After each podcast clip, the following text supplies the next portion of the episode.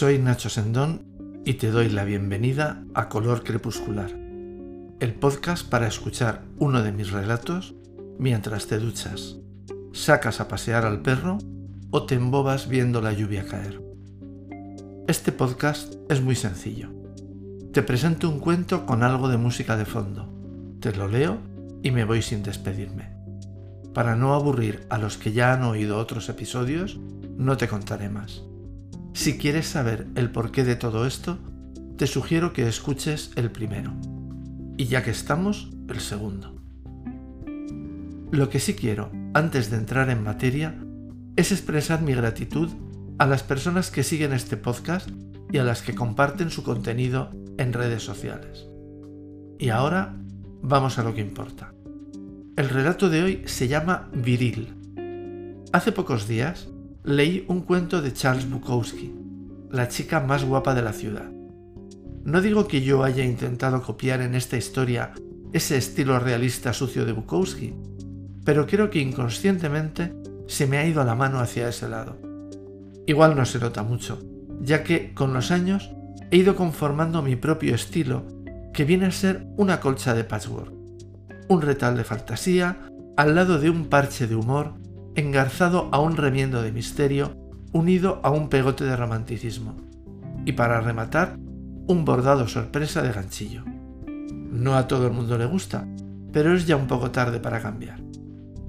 Viril va de un triángulo amoroso, de un asesinato, o no, y de la naturaleza omnívora del ser humano.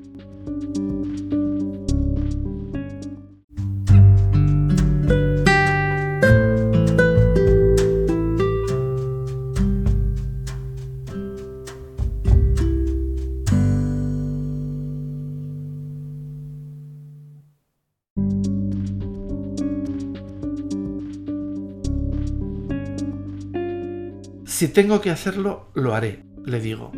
Pero quizá no me sale en voz alta, o tal vez no suena como si estuviera entusiasmado, porque Esther responde, no te preocupes, buscaremos otra solución, y cambia de tema.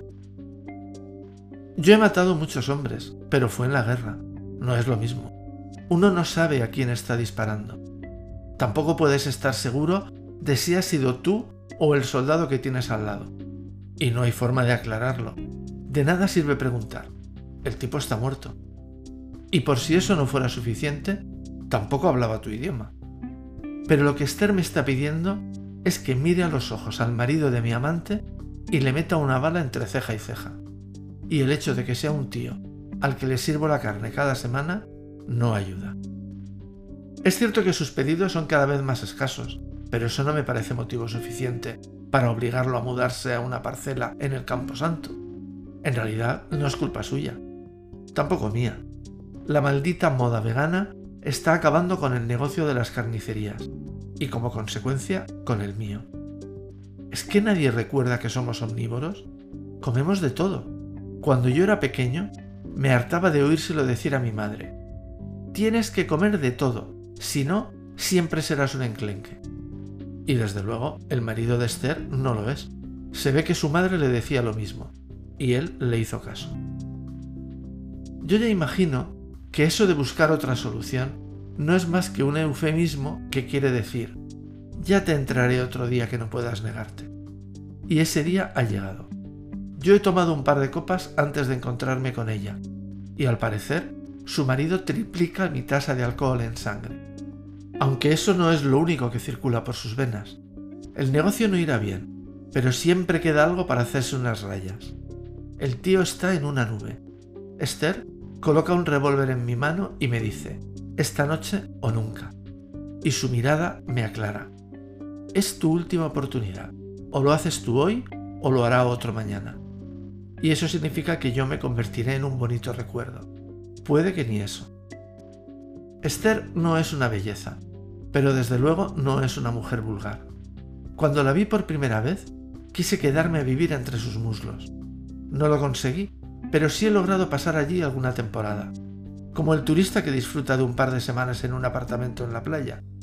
Ahora, ella me está ofreciendo un contrato de alquiler a largo plazo.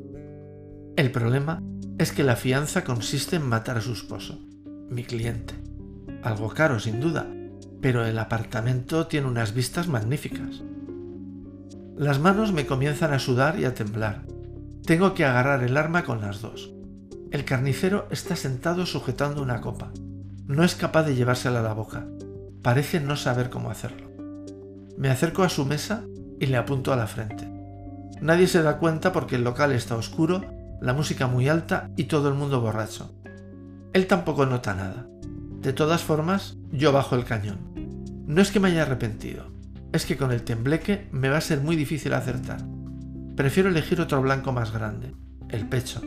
Si le disparo tres o cuatro veces, malo será que algún proyectil no se aloje en su corazón. En ese momento me mira, me reconoce y sonríe. Hace el esfuerzo de levantarse, pero no lo consigue. Y ahí se da cuenta de que voy armado. Quizás sea el temblor de mis manos, o que no entiende lo que pasa. Puede que todo le dé igual. También podría ser la coca. El caso es que se echa a reír sin poder parar. Me da por pensar que es más fácil que la gente se vuelva al oír a ese orangután carcajearse que por el estampido de mis disparos. De todas formas, bajo el revólver. El carnicero se contorsiona de tal manera que es imposible acertar en ningún órgano vital.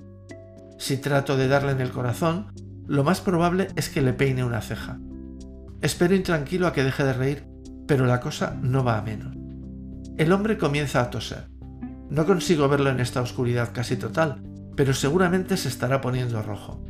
Parece que se asfixia. Mi absurda reacción consiste en dejar el revólver en la mesa y tratar de auxiliar al tipo al que hace unos segundos estaba dispuesto a eliminar. Lo voy a salvar, pienso, para matarlo más fácilmente. Valiente estupidez. De todas formas, no hay manera. No consigue respirar y acaba muriendo en mis brazos. Lo dejo sentado en su silla, recojo el arma y la guardo en el bolsillo del gabán. Me voy al encuentro de Esther y le digo, ya está hecho, ya eres viuda. Ella se abraza a mí y suelta un par de lágrimas. Enseguida se recompone y responde, es mejor que no nos veamos en unos días. Yo te llamaré cuando la policía cierre el caso.